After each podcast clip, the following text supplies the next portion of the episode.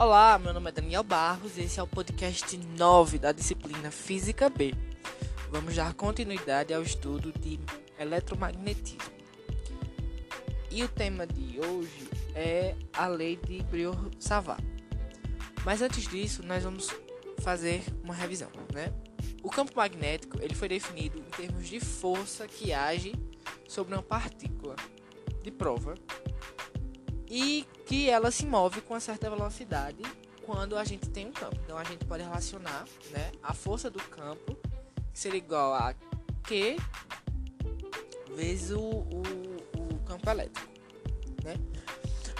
A gente pode falar também que a unidade do campo magnético no Sistema Internacional de Medidas é o Tesla, que um Tesla é equivalente a 1 Newton por ampere por metro que é igual a 10 a quarta Gauss. A gente pode falar também sobre o efeito Hall, que é quando nós temos uma fita condutora que passa por uma corrente, né? Que essa corrente é submetida a um campo magnético e se acumula em um dos lados da fita, criando uma diferença de potencial entre esses dois lados da fita, né? As polaridades dos dois lados eles indicam os portadores da corrente, né? Se é positivo ou negativo. É, quando a gente tem uma partícula carregada de massa m e a carga cujo valor seja o módulo que ela se move em velocidade v perpendicular a um campo magnético, a gente descreve uma trajetória circular. Através da lei de Newton a gente pode ver esses movimentos, né? Então, é, a gente tem pelas fórmulas, né? Q, que é a carga, o módulo da carga, vezes a velocidade, vezes o campo, que vai ser igual a a distância vezes a velocidade ao quadrado sobre R, que é a distância. Se o raio é dado por. Se a gente isolar o raio, né? Dessa circunferência, a gente fica com MV sobre QP.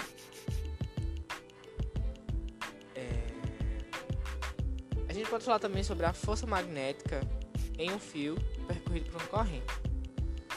É, um fio percorrido por uma corrente e é submetido, submetido a um campo magnético, ele experimenta uma força lateral. A força que age sobre um elemento da corrente, na presença de um campo, ela é dada por dF de B, no caso, D, é, força do campo magnético, é igual a corrente vezes dl produto vetorial P. É, o sentido do vetor comprimento L ou DL é o mesmo da corrente I. Né?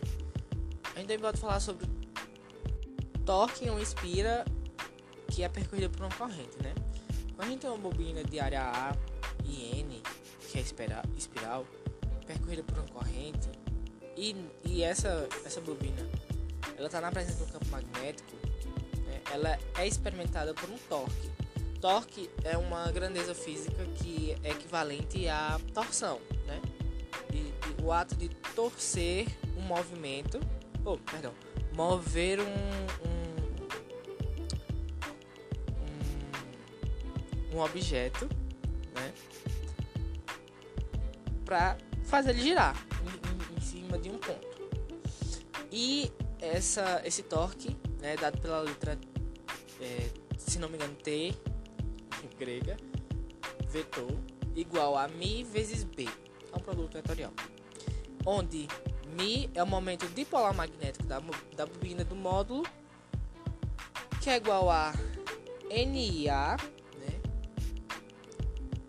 cuja direção é dada pela regra da mão direita. A regra, a regra da mão direita consiste em nosso polegar está apontado na, no sentido da corrente e quando os nossos outros quatro dedos se fecham, a depender da direção da corrente, a gente pode definir onde está entrando ou onde está saindo esse campo magnético.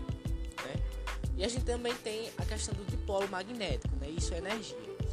Quando a gente tem a energia orientacional de um dipolo magnético sobre a presença de um campo magnético, a gente pode representar ela por mi0, mi de teta, perdão, igual a menos mi produto escalar b, E é isto, espero que tenha gostado.